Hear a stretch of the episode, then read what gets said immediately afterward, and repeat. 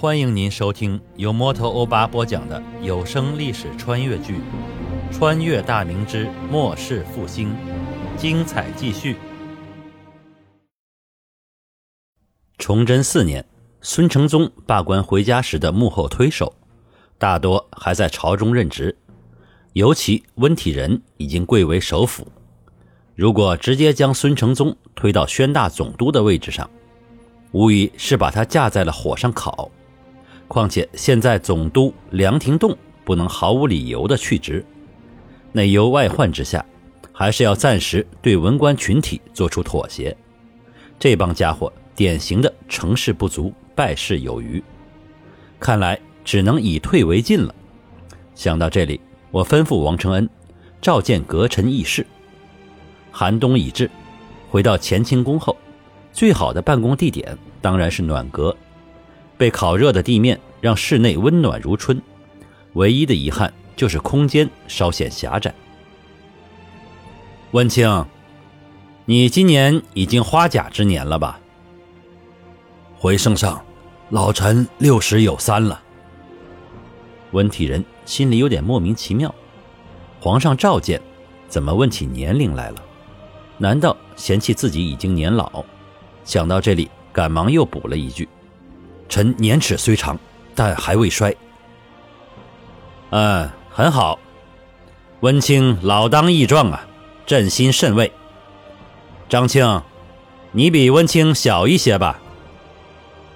呃，回圣上，臣年齿小温阁老一岁，身体尚可。张志发也是小心翼翼的回道：“不错不错，诸位爱卿年纪虽长。”但俱是老当益壮，朕很高兴啊。前番高阳孙先生还给朕上了个折子，建议朕大力使用火器，并言道：唯有火器方能克制贱奴打虏。朕觉得孙先生所言甚是，已召永卫营扩建火冲营。孙先生年岁虽高，但身处民间还能忧其君，朕很是感动啊。一众阁臣听到皇帝提起孙承宗，个个都是心中不安。当初正是温体仁为首，其余人协从，才把德高望重的孙承宗赶回了家。今天皇帝突然说起孙承宗，难道是要重新启用于他？依照孙承宗的资历，在场的阁臣哪个都比不上，人家可是三朝元老，天启、崇祯两朝的重臣。他要是重回朝中，不做首辅，实在说不过去。如果孙承宗做首辅，要是他记恨当年之仇，还不知道要如何报复呢。文体仁拱手道：“呃，孙先生年虽古稀，但还能为圣上和朝廷分忧，臣实是敬佩。老先生这个年纪，在家含饴弄孙，颐养天年，真是让人羡慕啊。”张志发也说道。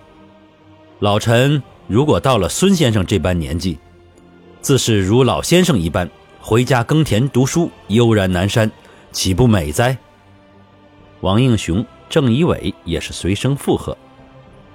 我心里暗暗发笑，这二位的话里话外就是孙承宗已经年事已高，不该再回到朝堂了。朝廷大事还是他们这些六十多岁的年轻人应该操心的。我微笑着开口说道：“内阁助臣操劳国事，朕也是有数的。可要是有位德高望重的老臣掌舵，诸位肩膀上的担子会减轻一点。朕实不忍内阁助臣夙兴夜寐啊！”温体仁急忙回道：“有圣上掌舵即可，臣等为国效力是应当的，丝毫不觉疲累啊。”众人也纷纷附和。温阁老之言，实乃臣等众人之心声啊！温阁老所言甚是，圣上既是我大明的巨轮掌舵之人，臣赞同温阁老之言。其余诸人纷纷发声。我皱眉沉吟着，温体仁等也眼巴巴地望着我。半晌之后，我回道：“祝清既然觉得自己能够胜任。”朕亦是无话可说，只是可惜了孙先生为国效力的一片心意，朕心中实在是过意不去啊！毕竟孙老也是三朝老臣，忠心可嘉呀。场上的众人皆是暗暗的长出了一口气。温体仁施礼道：“圣上可下旨嘉奖孙先生，其子孙之中有志者也可恩荫入关。如此，孙先生自会对圣上感恩不已。”我看了看温体仁，就算孙先生不上折子，朕也会加恩荫的。朕只是觉得孙先生大才，闲置在野，实在是可惜呀。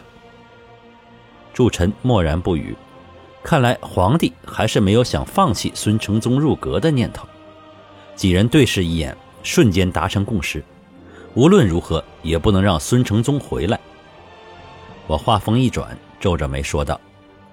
朕听闻宣大一线打虏频频扣关，军民死伤虽不重，但宣大一线重兵防护，怎能让打虏如此猖獗？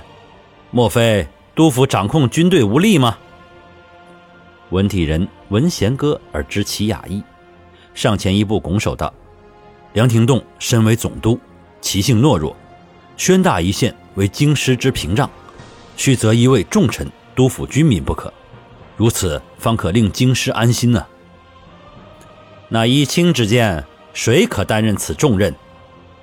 呃，孙承宗孙先生曾督抚辽东，军民无敢不服。臣举荐其任职宣大。臣附议，老臣附议，臣也附议。其他几位臣子皆是随声附和。我不置可否，叹了一声道：“哎。”梁廷栋该如何处置？毕竟是督府大员。文体人慷慨激昂地回道：“如此尸位素餐之辈，怎能窃居高位而不为？自当是罢职回家。”我摆了摆手：“祝卿退下吧，朕也乏了。”祝臣行礼告退后，出了暖阁，走了很远。王应雄开口道：“呃，温阁老。”为何让孙承宗出任宣大？不怕他拿捏住那帮军汉后帮他立功，到时圣上再让其入阁，如何是好啊？温体仁也叹了一口气：“唉，如果按照圣上果决的性子，今天要是不让一步，圣上说不定不经停推，直接卓拔入阁。到那时，你我如何自处？至于其以后是否立功？”且看看吧。王应雄与梁廷栋是儿女亲家，其长女嫁给梁廷栋的长子。他看了看大家，梁廷栋可是四时节礼不断呢，诸位可别说没收啊。温体仁停住脚步，面无表情的开口道：“老夫从不收任何人的礼，王阁老自重。”